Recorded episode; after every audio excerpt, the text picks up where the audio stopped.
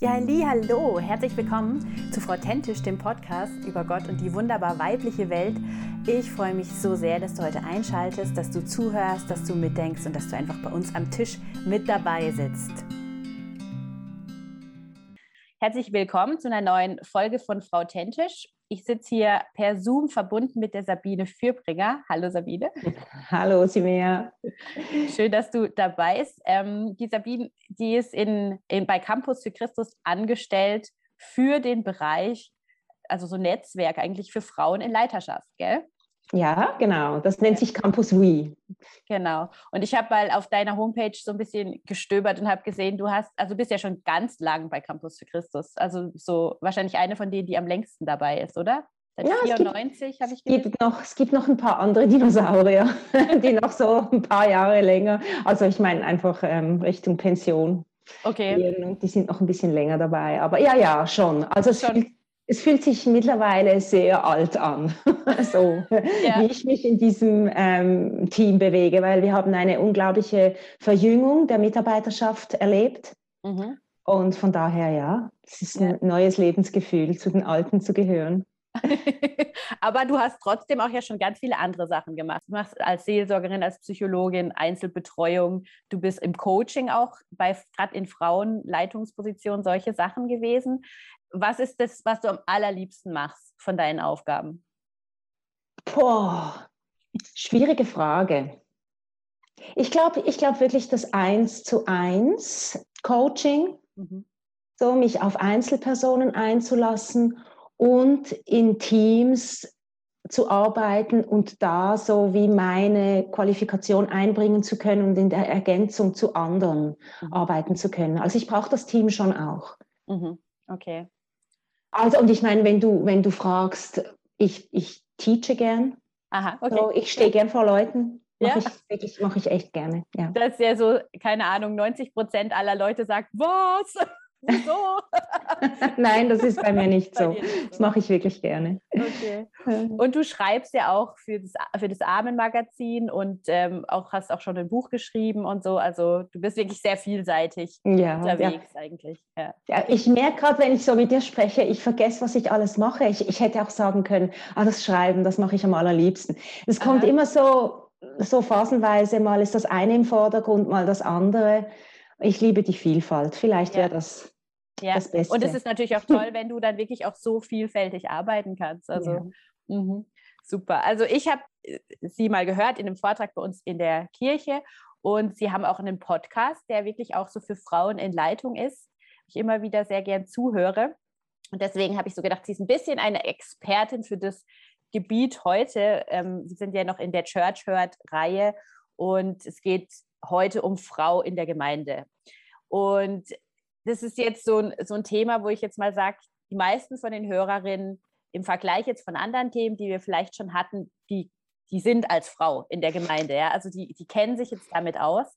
Und deswegen würde ich mal gern von dir am Anfang kurz hören, so, du bist jetzt am Fördern von Frauen bei Campus für Christus, ja. Da hast du ganz viel Einblick in viele Kirchen, Gemeinden, alle möglichen Institutionen. Was würdest du denn sagen, warum brauchen Frauen spezifische Förderung? Also ich, ich tue mich schwer mit dem Begriff Förderung, mhm. weil das klingt so ein wenig nach, mh, hm, die haben es nicht so richtig drauf.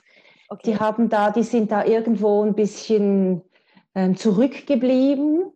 Und ich, ich tue mich echt schwer mit diesem Begriff, weil einerseits möchte ich das wirklich, ich möchte Frauen fördern und auf der anderen Seite finde ich, geht es eigentlich noch? wir brauchen doch keine Förderung, wir sind doch nicht ähm, zurückgeblieben. Ja, genau. So, oder? Also das mal muss ich wie so äh, dieses, äh, ja, meine Ambivalenz der ganzen Geschichte gegenüber, ähm, die muss ich so wie vorausschicken. Und gepaart damit auch, das ist so eine Frage, die stelle ich mir selber und die wird mir auch immer mal wieder gestellt, ja, warum braucht es denn das überhaupt? Also das, das zielt ja so ein bisschen ähm, auf das, was du ansprichst. Und ich, ich denke, es geht vor allem darum, dass wir einen Nachholbedarf haben. Also dahingehend brauchen wir diese Förderung. Nicht, weil wir das nicht könnten, weil wir irgendwie nicht geeignet wären oder was weiß ich, sondern weil wir eine Geschichte im Nacken haben, wo Frauen ausgegrenzt wurden über Jahrhunderte von bestimmten Aufgaben und Rollen.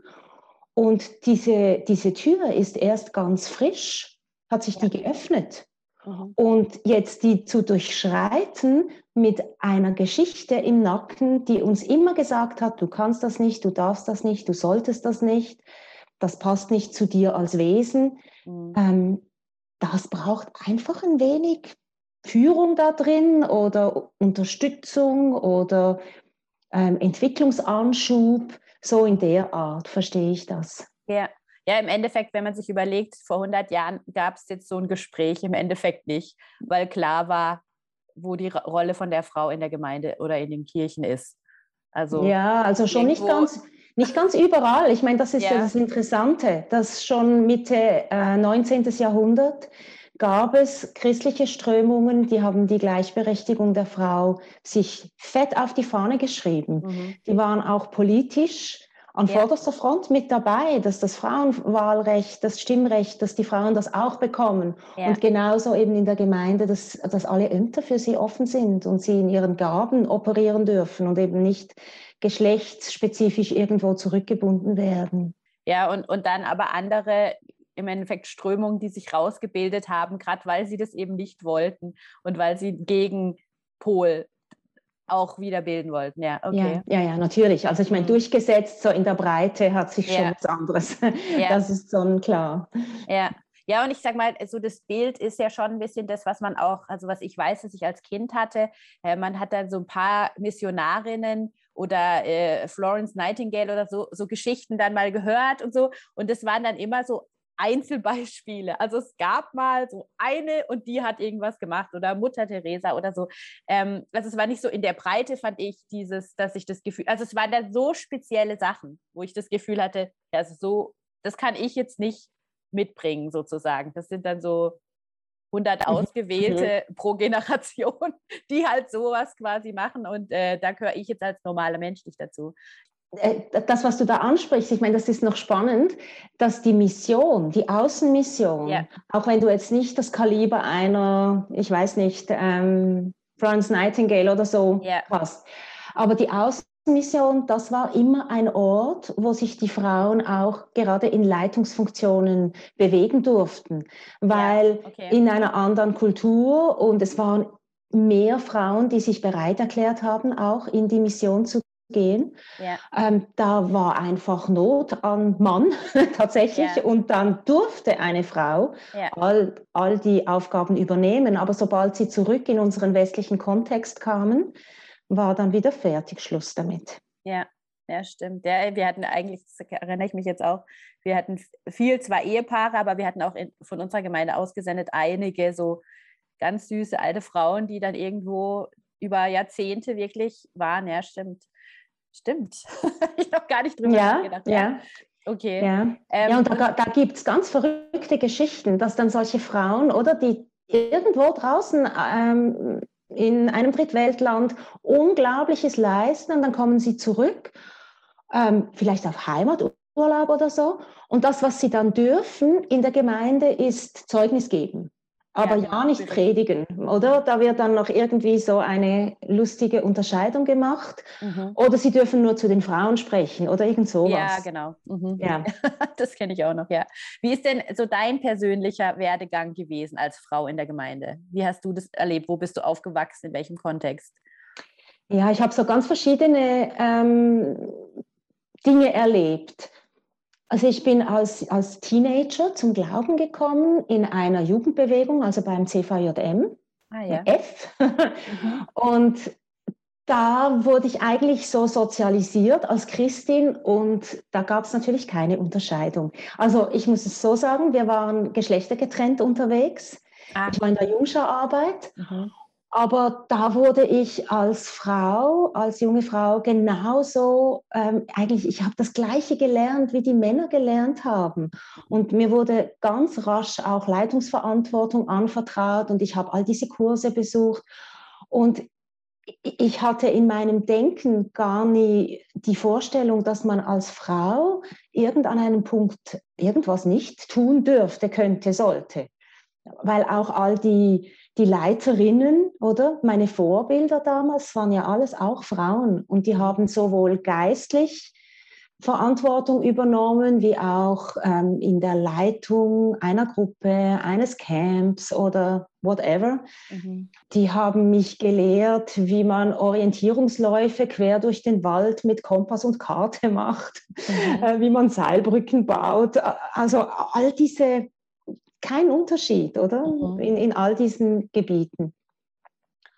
Und verändert hat sich das dann für mich erst, als ich zum ersten Mal dann so richtig Gemeindebezug bekommen habe. Ich war damals in einer Gemeinde, eine Landeskirche, die aber jetzt puncto Frauen einen sehr konservativen Kurs gefahren ist. Also da, da herrschte so ein Bild der Frau, die einerseits so ein bisschen als was Besonderes tatsächlich auf den Sockel gehoben wurde, im Sinn von Frauen haben eine besondere Intuition oder Sensibilität und die, die sind für die Dinge des Geistes so offener und deshalb brauchen sie aber auch mehr Schutz, weil sie sind eben dieser geistlichen Welt sonst ausgeliefert.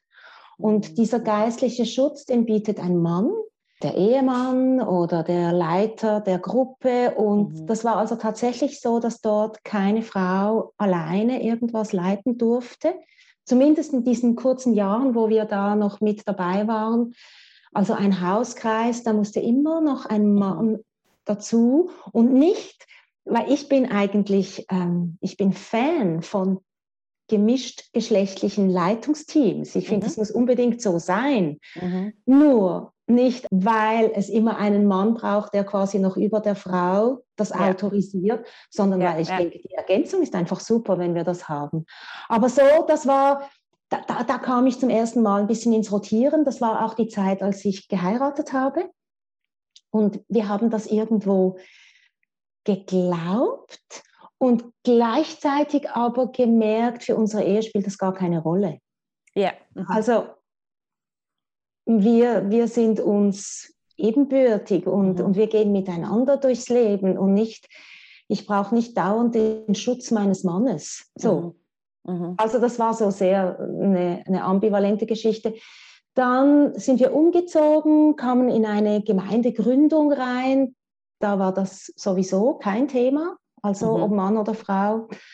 Und weil es einfach, weil es eine Gründung war und sozusagen man auch ja. wieder gebraucht hat. Ja, Oder das war auch eine Überzeugung schon. Das war, ich glaube, das war noch nicht Überzeugung, Überzeugung, so wie wir das heute formulieren. Das hat man damals gar noch nicht so richtig gemacht. Ich glaube, Willow Creek, das waren so die ersten, ja. mhm. die da ein Statement mhm. rausgeknallt haben und gesagt haben, wir wollen Gleichberechtigung auch an diesem Punkt und wir sehen genau. keine Begrenzung für Frauen. Nein, ich glaube, wir haben uns das gar nicht überlegt. War einfach. Ja, okay. Mhm. Und dann ähm, waren wir etwa zehn Jahre in der Vineyard-Bewegung drin und dort in der Leitung einer Ortsgemeinde, das, da waren wir vier Ehepaare. Ah, und wenn ich, wenn ich, das richtig sehe, macht die Vineyard das ähm, bis heute so, dass es in den ähm, Leitungsgremien meistens Ehepaare sind. Mhm. Und ja, du sagst schön, habe ich damals auch gedacht. Heute habe ich da ein differenzierteres Bild dazu. Okay. Weil, weil ich in der Zwischenzeit realisiere, dass diese ganze Ehekiste für Leiterschaft, dass das auch Nachteile hat. Oder okay. dass das, mhm. also dass wir da auch wieder Leiterschaft eigentlich definieren aufgrund einer familiären Zugehörigkeit mhm. und nicht aufgrund von Berufung und Begabung. Mhm.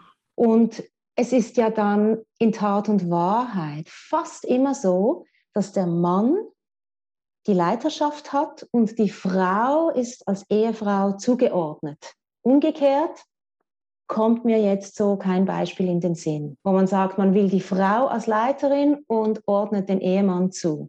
Ja, und nimmt den auch mit in die Leitung hinein. Also das ist schon mal so ein bisschen was, wo ich ins ähm, Staunen gekommen bin.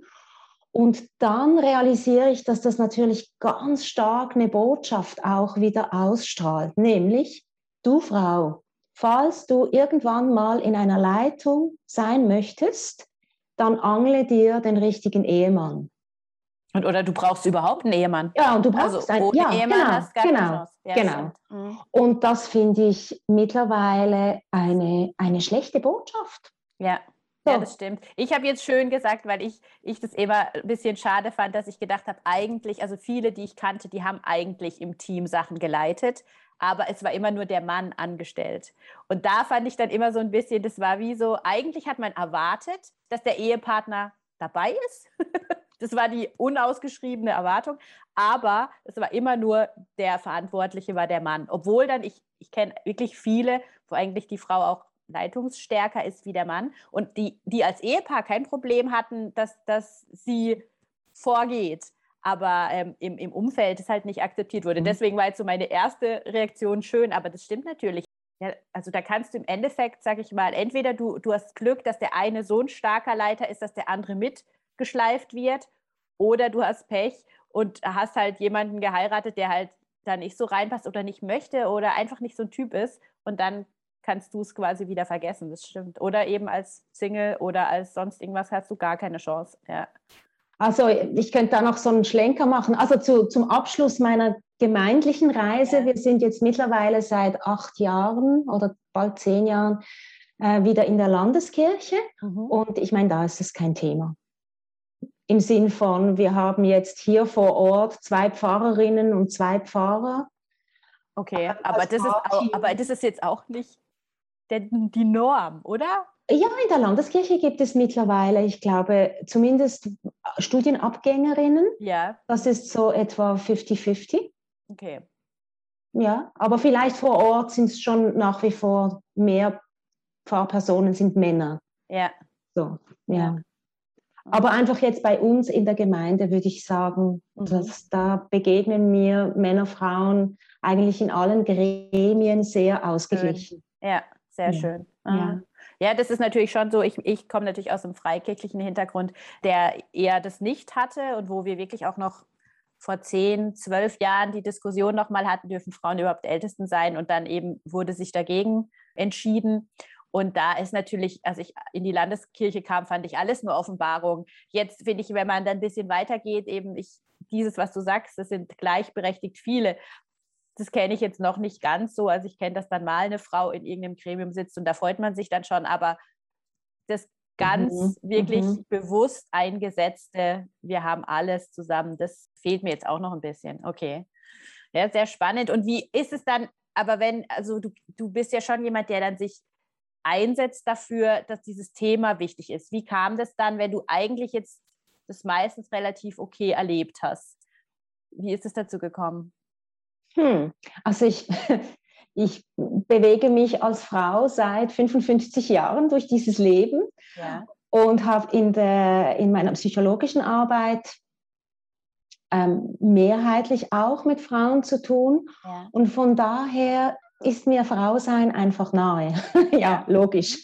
Ich bin auch ausgesprochen gerne eine Frau. So, ich, ich hadere nicht mit, nee, ja. mit diesem Teil meiner Identität.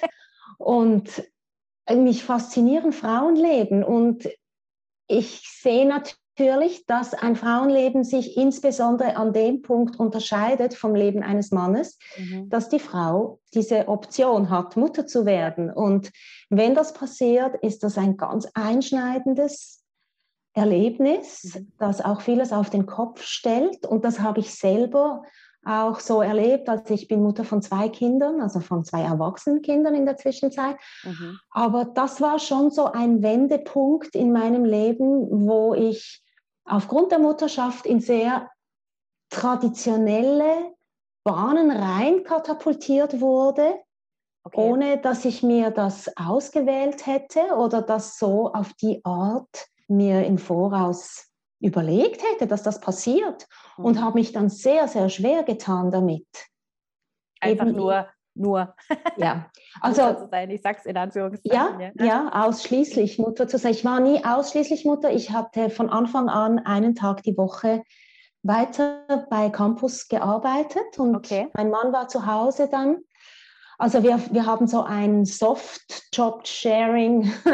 ähm, ja, ich meine, das ist jetzt 26 Jahre her. Mhm. Äh, wir waren so im christlichen Umfeld, habe ich ganz wenige Frauen nur gekannt, die das mhm. überhaupt gemacht haben. Und es war auch von der Infrastruktur her, was da geboten wurde, das war noch ähm, Steinzeit. Also ja. ich meine, es gab keine Tagesbetreuung so in der Art, wie das heute etabliert ist. Wir hatten auch die Großeltern nicht gerade um die Ecke und altersmäßig, die konnten das auch nicht mehr abdecken.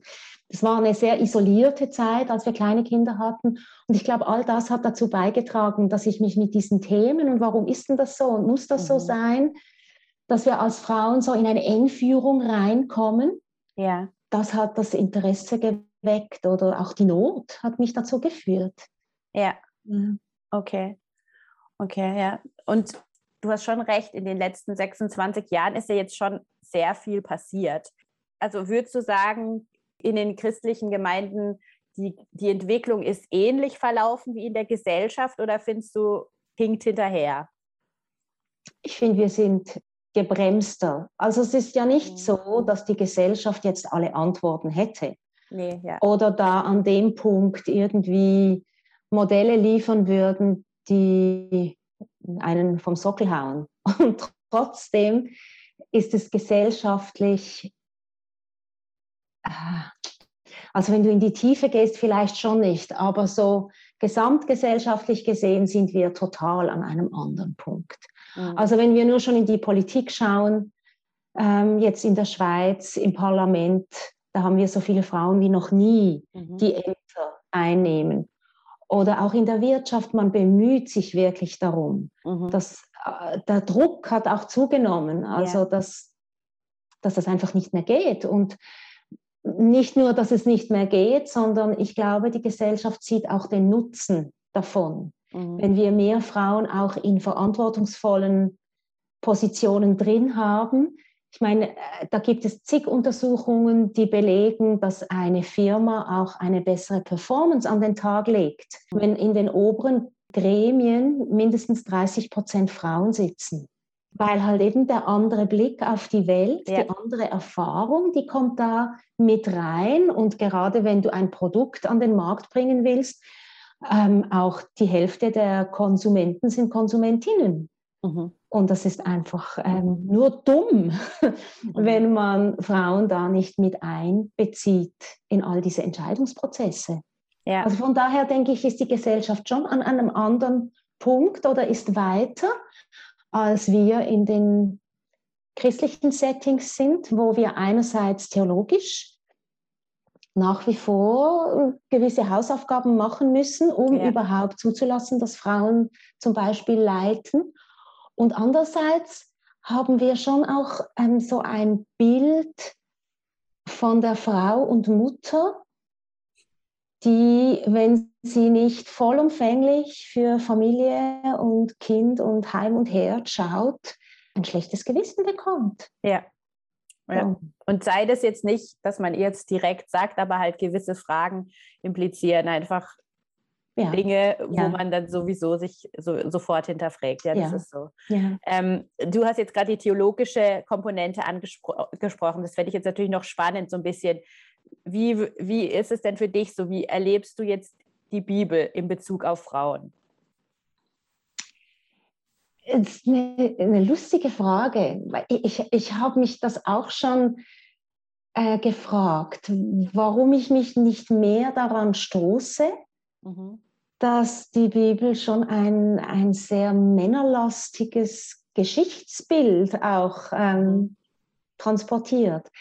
Aber ich glaube jetzt so in meiner ganz persönlichen Bibellektüre, da suche ich ja die Begegnung mit Gott. Und er ist mir immer wieder begegnet. Ja. Sei es in Geschichten oder sei es durch Psalmen oder Aussagen, wie Menschen Gott erleben. Da habe ich mich nie dran gestoßen. Weil ich immer wieder, weil, weil, weil immer wieder. ich ärgere mich immer so ein bisschen. Ich denke immer, Mensch, ja. hätte Jesus nicht eine Jüngerin haben können. Ja, das ja. wäre doch ganz einfach gewesen dann so. ja, ich finde es jetzt zum Beispiel, Aha. kennst du diese The Chosen-Serie? Ähm, ah, alle erzählen davon, aber ja. ich habe noch nie reingeschaut, nein. Das ist wirklich sehr schön und da ist halt auch gerade diese, diese Frauen zu erleben, wie sie mit Jesus da mitlaufen und es ist schon ein Unterschied, aber es ist irgendwie trotzdem, sie sind einfach bei allem dabei und das, das fand ich jetzt fürs Herz nochmal so ansprechend zu erleben, da ist diese Gruppe und es ist auch eine Gruppe, die sich bildet und so weiter. Also da fand ich es wirklich nochmal mega schön zu sehen, hey, zum Glück gab es welche, die überhaupt dabei waren. So.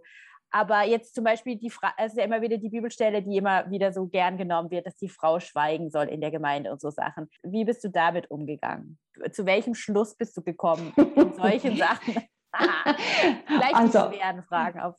vielleicht als junge Frau da habe ich einen Umgang damit gehabt, dass ich in mir drin so stark wusste, das kann gar nicht sein, okay. dass Gott das sagt. Okay. Also ich, ich meine, es wurde mir nie um die Ohren geklatscht, mhm. sonst hätte das vielleicht eine andere Wirkung gehabt. Aber ich meine, ich habe doch erlebt, wie dieser Gott mit mir Beziehung sucht und wie er mich bejaht und wie ja. er mich wie er mich begabt hat mhm. und wie beispielsweise, wenn ich lehre, wie das was bewirkt mhm. da draußen. Mhm. Da kann es doch nicht sein, dass er das verbietet. Das kann doch einfach nicht sein. Mein, meine Erfahrung und mein Erleben hat mir so was anderes gesagt, dass ich, und ich meine, das ist eine Bibelstelle. So. Ja, ich weiß, aber es ist natürlich ähm, eine Bibelstelle, die es gibt. Ja, natürlich. Und dann, dann ja, also ich habe mich dann schon, vielleicht etwa mit 30, habe ich mich zum ersten Mal theologisch mit diesen Themen ja. auseinandergesetzt. Und wenn du dann siehst, ja, also da gibt es einen Kontext. Mhm. Und wenn du jetzt diesen Text im Kontext drin verstehst, merkst du, das kann gar nicht sein, dass das ein allgemeines Redeverbot ist für Frauen oder ein allgemeines Lehrverbot sondern da gehen Welten auf, wenn du siehst, in was für eine Zeit hinein, in was für eine Situation hinein diese Aussagen gesprochen sind. Und mhm. dass der Paulus ja das beispielsweise nicht in allen Gemeinden sagt, sondern spezifisch jetzt in den griechisch geprägten. Und warum das das so ist, weil die eben diesen geschichtlichen Kontext haben. Und das hat es für mich dann wie hat mir geholfen, das einzuordnen und gleichzeitig zu sehen, dass der Paulus ja auch sagt, wir sollen prophetisch reden ja. und wir sollen unsere Gaben ausüben und ja. da sagt nichts von, aber die Frauen bitte nur alles, was nichts mit Reden zu tun hat oder irgend ja. sowas. Oder wie da in, in den Briefen, wie er eine Priscilla grüßt, die eine Lehrerin ist mhm. und, und, und. Also zig andere Aussagen, die dann das relativieren. Und mhm. ich meine relativieren im Sinn von relativ zur Situation machen. Ja. Mhm. Und nicht überhöhen als eine für alle Zeiten geltende, ja. unumstößliche Regel. Ja. Ja, das ist natürlich je nach Hintergrund halt sehr schwierig, sich zu dem durchzuringen, weil wenn du halt ein bisschen so aufgewachsen bist, dass du denkst, alles, was da steht, ist unumstößlich und nicht zeitgebunden etc., dann ist es natürlich ganz schwierig. das merke ich, ja, das merke ich jetzt in anderen ja. Diskussionen auch, dass, dass das natürlich oft da, da im Schriftverständnis ähm, spaltet sich es dann auf so ein bisschen. Aber für mich war auch irgendwann der Punkt, wo ich gesagt habe, das eben, was ich erlebe, steht in so einem krassen Gegensatz zu dieser einen Stelle oder zu auch mhm. zwei, drei anderen Stellen, dass ich wie irgendwann gesagt habe, ich, ich kann mir einfach nicht vorstellen, weil ich sage mal, das wäre ja dann ganz einfach, Frauen gewisse Gaben nicht, nicht zu geben, dass sie das gar nicht wollen, dass sie das gar nicht haben, dass sie es gar nicht können und so weiter. Und ich sage mal ganz ehrlich, ich habe meine erste Predigerin gehört mit Mitte 20 oder sowas, ja. Deswegen habe ich da gar nicht drüber nachgedacht. Das ist natürlich auch je nach Umfeld ganz unterschiedlich. Ja. ja? Und ich habe ja. dann lange immer gedacht, weil die jetzt nicht so prickelnd war, Frauen können es eh nicht, äh, weil ich halt keine gesehen habe, die es konnten. Aber interessanterweise im Nachhinein habe ich dann gedacht, ich habe nie darüber nachgedacht, ja, es gibt ja einen Haufen Männer, die da stehen, die es auch nicht können. also genau. so, da habe ich aber nicht dann gesagt, ja, die, siehst du, sie können es nicht. Also ja. schon so ein bisschen so eine, so eine Wahrnehmung, glaube ich, je nachdem, woher man kommt, dass man Sachen dann halt auch dem zuordnet und dass man wie, ja, das kognitive Dissonanz nennt sich so ein bisschen dieses Zuordnen von, von den Dingen, dass sie so passen, wie man es halt will. Und das glaube ich schon, dass, also das kenne ich jetzt von mir, dass ich das einfach Jahre gemacht habe und auch verteidigt habe und immer gesagt, ich finde es sehr super, dass, dass mein Mann leitet und ich nicht die Endverantwortung habe, sondern er und so. Und irgendwann halt irgendwann gemerkt habe, naja, eigentlich super finde ich es nicht, weil ich, ich habe das schon ein bisschen als ein Herabstufen von mir empfunden. Und das, das ist, glaube ich, schon was, wo ich, wo ich jetzt sage, da ist wahrscheinlich jetzt von dir zu mir schon ein Sprung passiert und von mir zu ganz jungen Spra Frauen merke ich nochmal einen Sprung, dass die dann sagen, hä, das ist totaler Quatsch, das kann ja gar nicht sein, ich erlebe es ganz anders. Und, und ich dann manchmal so denke, oh wow, die trauen sich, was auszudrücken, wo ich ja erst mit Mitte 30 eigentlich zu dem Punkt gekommen bin, ja. Also ja, das ist schon ja. interessant. Ja, also ich glaube, da müssen wir auch ein bisschen gnädig mit uns sein, ja. weil das ist eine junge Entwicklung. Also das kann ja nicht von einem Tag auf den anderen gehen, weil wir ja so tief auch erziehungsmäßig und gesellschaftlich geprägt sind. Und das streift nicht einfach eine Generation ab. Ja. Wir haben ja jetzt dieses Jahr, feiern wir in der Schweiz 50 Jahre Stimmrecht für die Frauen. Ich meine, das ist der pure Wahn, wie lange das gedauert hat, bis, bis wir in der Schweiz auch so weit waren, dass die Frauen auf, jetzt als Staatsbürgerinnen so ernst genommen worden sind. Aber das ist ja keine Zeit. Also meine Mutter, die war da irgendwie schon, die ging schon gegen 50, mhm. als, sie, als sie dieses Stimmrecht bekommen hat. Ja. Und, Und hat sie das dann toll gefunden? Du, das weiß ich nicht mal. Ich war, warte jetzt mal, ich, hab, ich war fünf. Also ja. da war ich politisch noch nicht wirklich interessiert. Ja, aber es so. war jetzt auch nicht so, dass es dir als was Großes irgendwie. Nein, nein, ich habe das nicht, ich habe das irgendwie nicht so mitbekommen. Ich hatte ja auch, also ich hatte eine relativ alte Mutter. Ja. Sie war ganz konservativ, stark konservativ geprägt noch mhm. und hat das auch so auf die Art irgendwie weiter tradiert, uns Töchtern, wir sind vier Töchter. Und gleichzeitig hat sie beobachtet, wie natürlich die Welt Veränderungen vorgenommen hat, war aber in einer Ehekonstellation drin und das hat auch gut funktioniert für meine Eltern. Die, die hätte gar nicht aussteigen können. Mhm. Und trotzdem hat sie das immer befürwortet, auch wenn wir jetzt als Töchter eigene Wege eingeschlagen haben. Ja. So. Aber das war ein langsamer Prozess bei ihr ja. und ich denke, ich bin jetzt die Jüngste. Ich habe wahrscheinlich schon am meisten Freiheit auch mitbekommen in der Erziehung.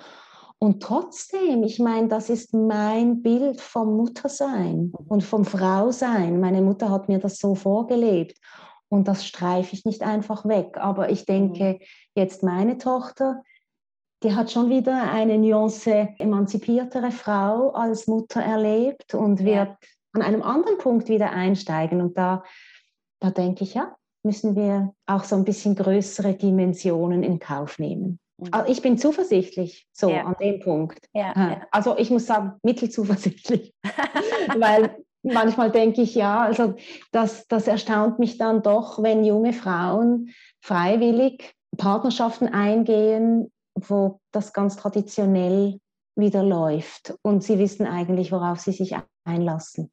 Ja, und, und ich sage jetzt mal auch gerade in diesem ganzen Influencer-Bereich, ich weiß nicht, ob du da so ein bisschen das mit. Ja, da bin ich zu alt für. Aber da ist es tatsächlich so, dass es wirklich ganz viele so Anfang 20-jährige Frauen gibt, die wieder ganz stark das promoten. Mhm. Also es ist mhm. wirklich ein großes mhm. Thema. Ich will mich so gern unterordnen und so. Also mhm. das, ich, ich bin dann teilweise fassungslos, weil ich dann so denke, was?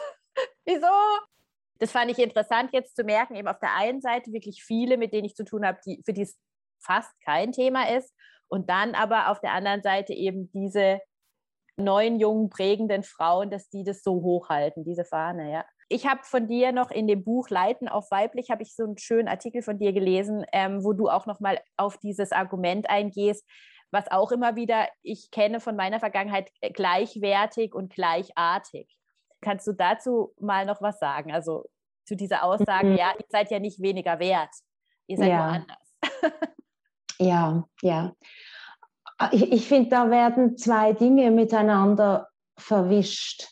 Selbstverständlich, die Wertigkeit einer Aufgabe, die misst sich nicht an diesen menschlichen Maßstäben, oder was wir gut entlöhnen oder was hoch im Kurs ist. Das haben wir ja jetzt gerade wieder gemerkt, oder? In dieser Pandemie haben wir die Wertigkeit von Pflegearbeit oder all diese systemrelevant, was für ein wunderbares Wort, das da ähm, hochgekommen ist, all diese systemrelevanten Arbeiten haben wir erkannt.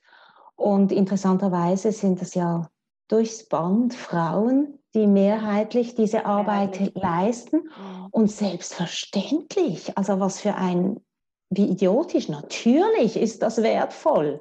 Mhm. Das ist keine Frage. Ich glaube, auch aus einer geistlichen Perspektive ist es so, dass die Wertigkeit misst sich daran, ob ein Mensch sich in dem drin bewegt, was Gott ihm als Begabung mitgegeben hat auf den Weg. Also Wertigkeit selbstverständlich. Damit aber zu sagen, da gibt es eine klare Aufteilung entlang der Geschlechtslinien, wer welche Arbeiten zu übernehmen hat. Das ist einfach ein anderes Paar Stiefel. Äh, da, da bin ich nicht einverstanden oder da, da sehe ich einfach, dass viel stärker kulturell geprägt ist, ja. als dass das ähm, unserem Menschsein entsprechen würde. Mhm. Oder unsere Geschlechtlichkeit ist einfach ein Aspekt. Mhm unserer Identität.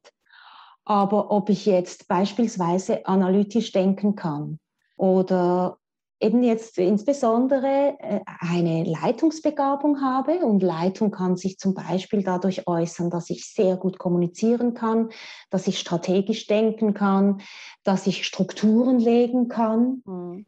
Das hat nichts mit Geschlecht zu tun, mhm. sondern mit Fähigkeiten, die ich mir aneigne und mit einer Grundbegabung, die vorhanden ist. Mhm. Und das jetzt geschlechtsspezifisch so aufsplitten zu wollen, das ist einfach nicht fair. Ja.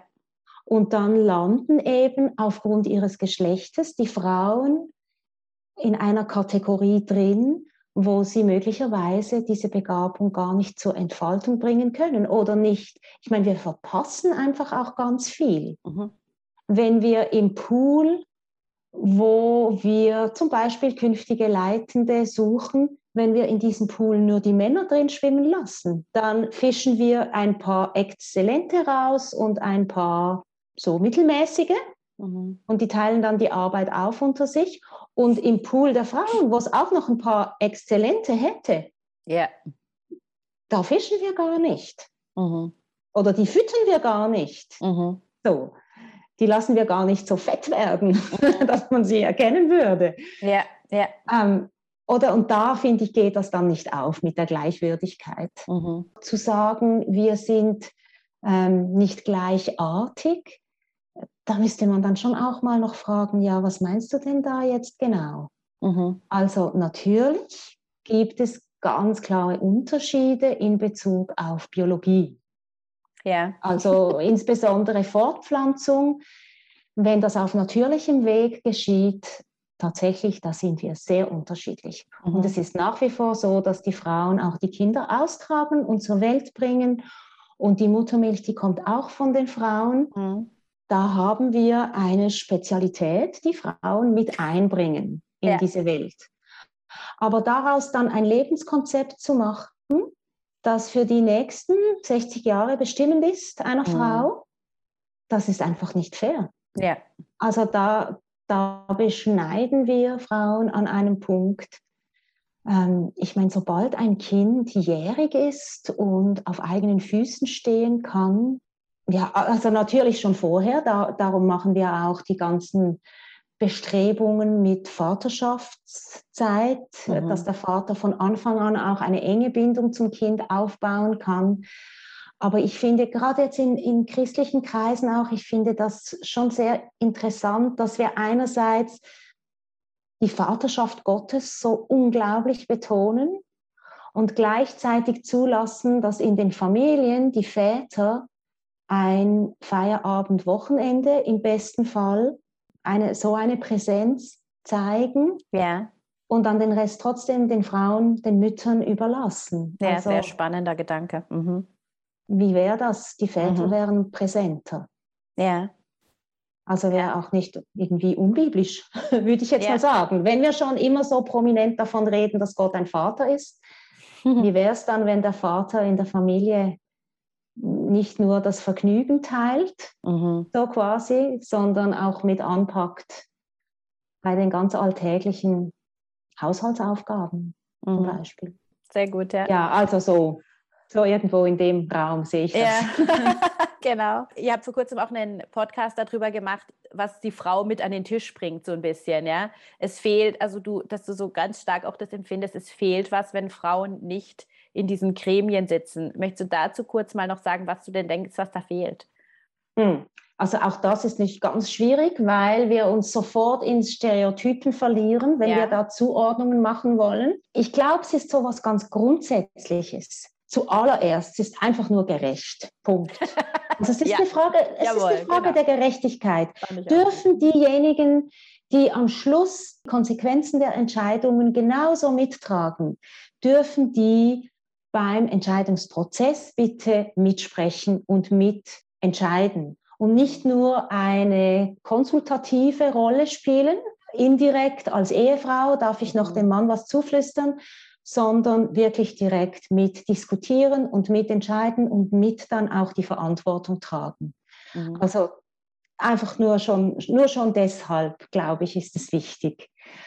Aber ich glaube auch, dass Frauen aufgrund unserer Geschichte, aufgrund der Weltgeschichte, der Kulturgeschichte, dass wir tatsächlich einen anderen Blick auf diese Welt werfen. Ja.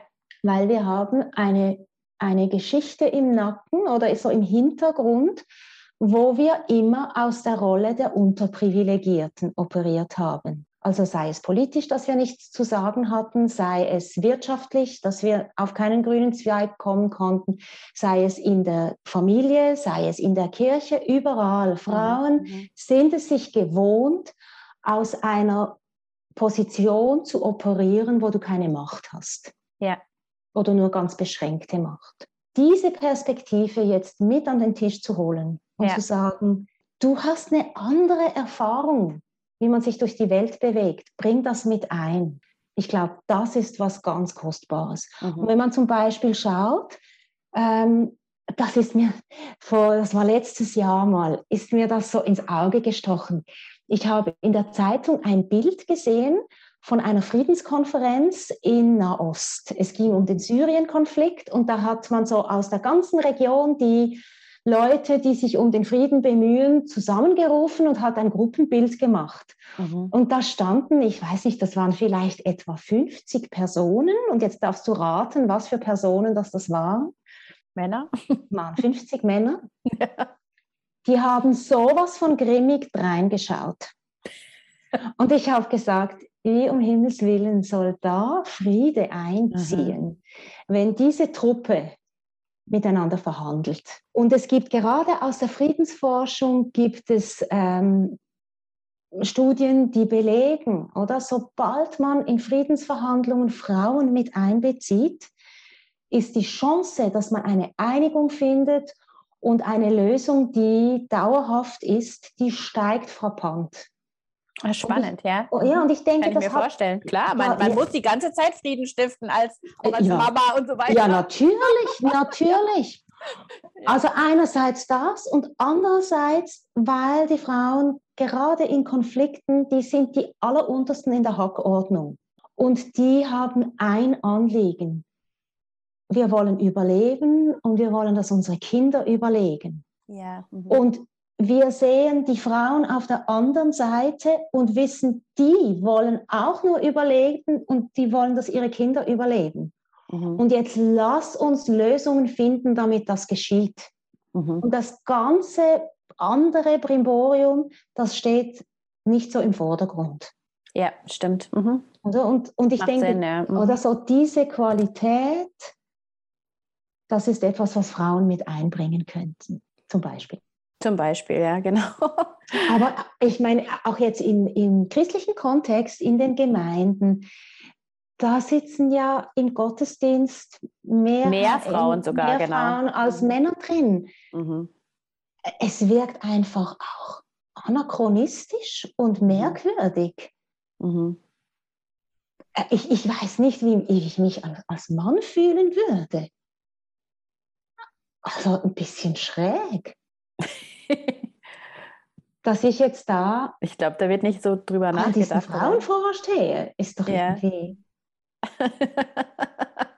Stimmt, aber ich glaube, die ja. sind es halt wirklich wie gewöhnt und ja, äh, ja, keinen Gedanken ja. drüber verschwendet. Ja, ja. ja, jetzt ist es natürlich so, dadurch, dass du auch schon jahrelang mit Frauen arbeitest, gerade auch in der Beratung und Therapie und so, wenn man jetzt sich sehr verletzt fühlt von dem System, gibt es denn Tipps, die du geben kannst? Wie kann man das überwinden? Wie kann man das aufarbeiten? Was, was für Schritte kann man gehen? Weil ich meine, das kann ja nicht der Sinn der Sache sein, sag ich mal, dass man diese Verletzung immer so mitschleppt mhm. über Jahrzehnte. Mhm. Mhm. Ja, da gibt es verschiedene Dinge. Ich finde, es kommt darauf an, in was für einer Situation die Frau gerade steckt. Also falls sie jetzt nach wie vor in so einem toxischen System drin ist, gemeintlich jetzt, wo das alles. Def definier mal toxisch, ja. ja, in, im Sinn von, ähm, du wirst als Frau klein gehalten. Mhm. Und du realisierst aber, du kommst da nicht gegen an. Und das stellt dir die Luft ab. Ja. Da würde ich wahrscheinlich sagen, zunächst einmal musst du ein bisschen Distanz schaffen. Ich sage nicht, du musst raus, aber schaff Distanz. Also es kommt drauf an, wenn das wirklich total ähm, verletzend ist und, und aber solche Situationen treffe ich eigentlich nicht an. Aber es gibt sie schon. Mhm. Es gibt sie schon. Manchmal muss man sich wirklich radikal auch von, von was trennen. Also wenn ich jetzt an eine Ehesituation denke, mhm. die toxisch wäre, da ist es vielleicht ein bisschen plastischer sichtbar, also wo Gewalt, wo Erniedrigung, mhm. wo ähm, ständiges Selbstwert zerstörendes Verhalten ja. von einem Mann ausgeht, da würde ich auch sagen, das ist toxisch, da musst du mal raus. Mhm. Also einfach Abstand gewinnen, mhm. damit du klare Gedanken hast, damit du dich selber auch wieder spürst und wahrnimmst, ja, genau. wer du bist und was du möchtest. Mhm.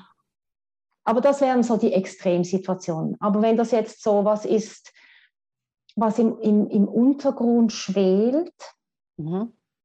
ähm, da ist mir, da ist mir tatsächlich ähm, der Josef ein Vorbild, mhm. die biblische Geschichte vom Josef, der ja auch so wirklich massive Übergriffe erlebt hat, der verkauft ja. wurde, der ungerechtfertigt im Gefängnis war. Ja. Viel, viel Ungerechtigkeit hat er erlebt. Ja. Und interessanterweise, dennoch, als er dann seinen Brüdern begegnet, kann er sagen, ähm, fürchtet euch nicht, ich werde euch jetzt das nicht heimzahlen, mhm.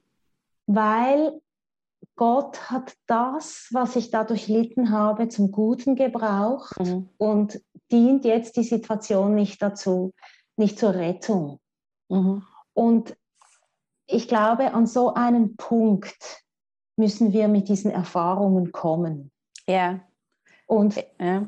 Das hat viel mit Wahrwerden zu tun und vielleicht braucht es da auch eine psychologische Begleitung über mhm. einen gewissen Zeitraum. Mhm.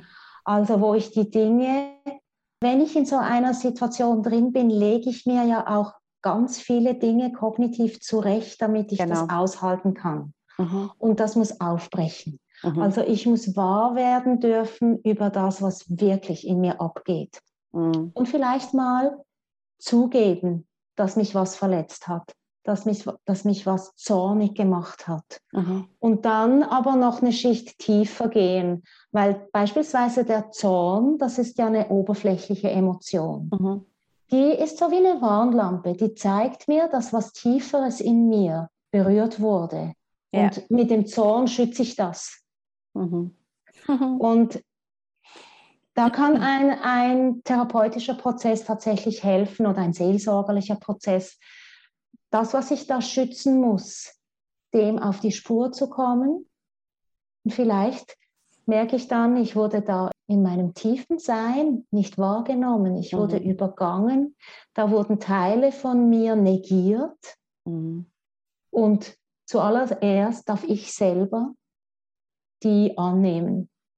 Und ich mhm. darf Ja sagen zu denen und ich darf denen Platz machen, dass die sich ausbreiten dürfen. Mhm. Und ich mhm. darf Gott einladen da hinein, weil er hat mich ja geschaffen mit diesen Anteilen.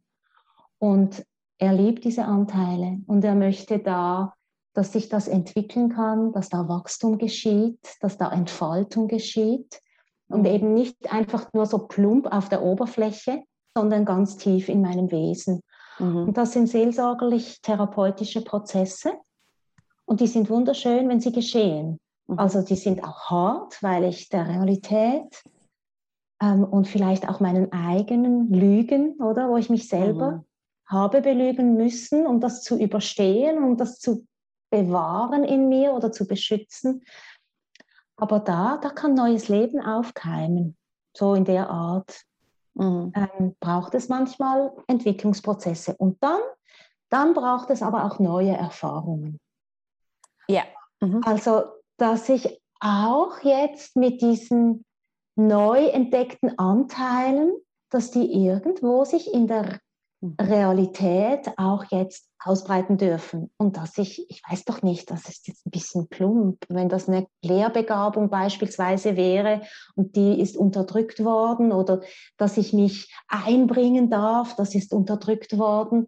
Jetzt brauche ich Orte, wo ich das vielleicht zum allerersten Mal machen darf mhm. und wo ich erlebe, ah, das, was ich da in der Vergangenheit als Wahrheit in mhm. Anführungszeichen erlebt habe, das ist tatsächlich nicht mehr meine Wahrheit.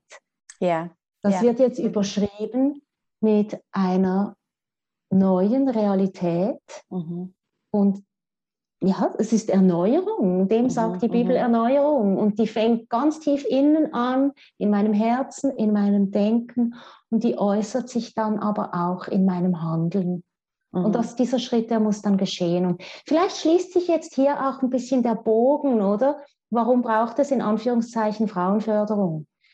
Ich glaube, dass es für solche Schritte manchmal für uns Frauen hilfreich ist, wenn wir die zunächst in einem fraulichen Rahmen machen dürfen, wo ich eben andere Frauen zur Seite habe, die ähnliche Erfahrungen gemacht haben.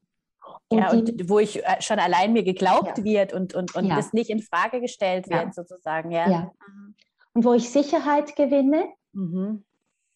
und die Dinge auch nachwachsen können in mir, die noch sehr zaghaft da sind.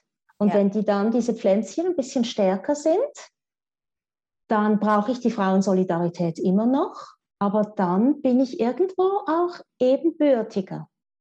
Nicht im Sinn von, dass ich das vorher nicht gewesen wäre, von meiner Wertigkeit her, aber vielleicht von meiner Kompetenz her. Sehr spannend, hast mir sehr viel zu denken gegeben. ich glaube, dabei habe ich auch, also habe ich definitiv Punkte, wo ich auch nochmal einfach das mir angucken muss, weil man einfach, ich finde, über die Jahre, man sammelt halt Sachen an und man man ärgert sich, wie du gesagt hast, ich kenne das auch ganz gut, ich ärgere mich dann ganz viel drüber, aber eigentlich ist da eine Verletzung da und eine Enttäuschung, nicht gesehen zu werden oder nicht, ähm, nicht, ja, einfach nicht sein zu können. Ja, super. Hey, ich danke dir wirklich vielmals für diese ganze Weisheit, die du jetzt hier mal eben ja. aus dem Ärmel geschüttet hast. Ihr habt sie jetzt nicht gesehen, aber ich habe sie jetzt auch so, sie war so entspannt und hat es einfach mal so hm, gesagt und ich war so, ah. Also vielen Dank und ich bin echt froh auch, dass ihr diese Arbeit macht. Ich fand jetzt auch dann, ich habe, ich bin in dem Verteiler von euch, dann kam letztes Jahr mal dieses mit den Rednerinnen, dass da jetzt eine Liste ist und lauter so Sachen, wo, wo ich auch euch sagen will, wenn ihr jetzt zum Beispiel in Gemeinden sagt, seid und da wird gesagt, es gibt keine Predigerin oder wir kennen ja keine. Da gibt es wirklich jetzt eine Homepage von Campus, wo diese vorgestellt werden mit Bildern, mit Schwerpunkten, mit Themen, die sie gerne bringen und so, wo man wirklich sagen kann, hey, man kann sich eigentlich nicht mehr hin, äh, äh verstecken sozusagen hinter solchen Aussagen. Es gibt ja keine. Also da gibt es einen Haufen Frauen und ihr seid ja auch wirklich dran, die zu stärken bei irgendwelchen Wochenenden und auszubilden und für diese Leiterschaftspositionen vorzubereiten, kontinuierlich, wo ich einfach sehr, sehr hoffe, dass das auch was ist, was wir dann in, an der Basis sozusagen mittragen und aber auch dann merken über eine Zeit, dass dann wirklich so Frauen da sind, die eben nochmal diese Stufe schon, wo, wo ich jetzt nicht, noch nicht so kenne, ja, schon übersprungen haben oder halt gefördert wurden von Anfang an. Also ich, die Miri Geister, die kennst du ja auch. Ja, ja. Freundin von mir, die liebt es einfach bei ihr zu sehen, dass sie so jung gesehen wird und, und, und wahrgenommen wird und Leute an sie glauben und sie in Sachen bringen und so, weil sie einfach so, so stark begabt ist. Das, das freut mich einfach so zu sehen. Das finde ich mega toll, dass ihr das macht. Also vielen Dank auch dafür. Ja, ich danke dir. Ja, dann ähm, danke ich euch allen auch fürs Zuhören und fürs Mitdenken. Bin gespannt. Ihr könnt auch hier wieder natürlich Feedback geben. Ihr, ihr seid immer herzlich eingeladen per ähm, Instagram oder auch über die Homepage eure Erfahrungen, eure Fragen, eure Dinge auch, die, die ihr, die, die euch bewegt haben, als ihr das gehört habt, zu teilen. Ich antworte euch immer sehr gerne und ich möchte die Woche auch nochmal empfehlen, dass ihr wirklich auch die ganze Church Hurt-Reihe in, in ihrer Gesamtheit anhört. Selbst wenn manche Themen vielleicht schwierig sind, weil ich einfach wirklich überzeugt davon bin, dass wir Sachen wissen müssen, dass wir eine Sprachfähigkeit gewinnen müssen und dann können wir Dinge auch wirklich besser machen. Also vielen Dank euch fürs Zuhören. Tschüss!